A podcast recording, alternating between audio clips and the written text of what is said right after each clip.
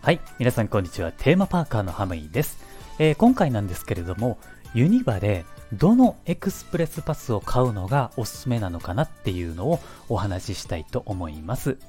エクスプレスパスっていうのはお金を払って、えー、アトラクションの待ち時間を短縮できるものになっています。これネットのページを見てもらうとわかるんですけれども、あの、エクスプレスパスってね、実は結構種類が多いので、どれを買おうか悩むと思うんですよね。なので、えー、今から言うことは参考にしていただければなと思います。現時点で、えー、ユニバのエクスプレスパスっていうのは大きく分けて3つあるんですよ。まず1つ目がですね、エクスプレスパスプレミアム。これはですね、全部のアトラクションが楽しめるようになっていて、えー、値段がですね、現時点で18,700円からという金額になっています。そして2つ目なんですけれども、エクスプレスパス7、まあ7、どっちでもいいと思うんですけれどもね、僕はまあ7って言ったりします。はい、えー、これはですね、えー、人気のアトラクションが7個乗れるんですよね。で、ほぼ全部のアトラクションが楽しめるようになっていて、えー、値段がですね、1万800円からになっています。そして最後の、えー、3つ目なんですけれども、エクスプレスパス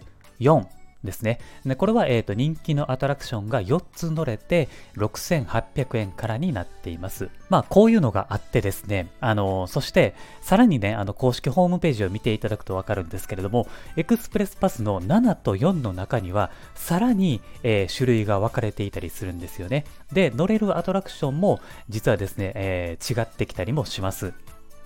だからね、これ余計にね、あの、どれを買おうかなっていう悩む人がめちゃくちゃいると思うんですよね。で、えー、結論から言うとですね、私、テーマパーカーハムイのおすすめのエクスプレスパスなんですけれども、ズバリエクスプレスパス4が一番おすすめですね。このエクスプレスパス4っていうのは、えー、乗れるアトラクションがあらかじめ決まってるんですよ。ラインナップは、あの、またネットで見てもらうとわかると思うんですけれども、えー、これはですね、あの、人気のアトラクションは、乗れるようになっているので、実はね、このパスで、あの、十分だったりするんですよ。今だと、えー、例えばね、あの、マリオカートとか、あと、ハリーポッターとかね、フライングダイナソーとか、まあ、こういったものも、えー、乗れるようになっているので、もう本当にね、これ、あの、人気のアトラクションは乗れたりするんですよね。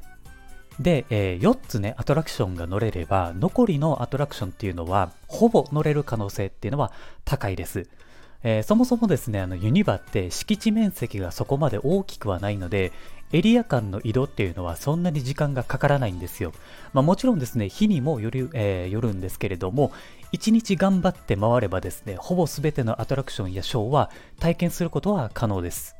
だからね、あの、エクスプレスパスプレミアムとか7っていうのはちょっともったいないかなっていうのが、まあ、僕の正直な感想なんですね。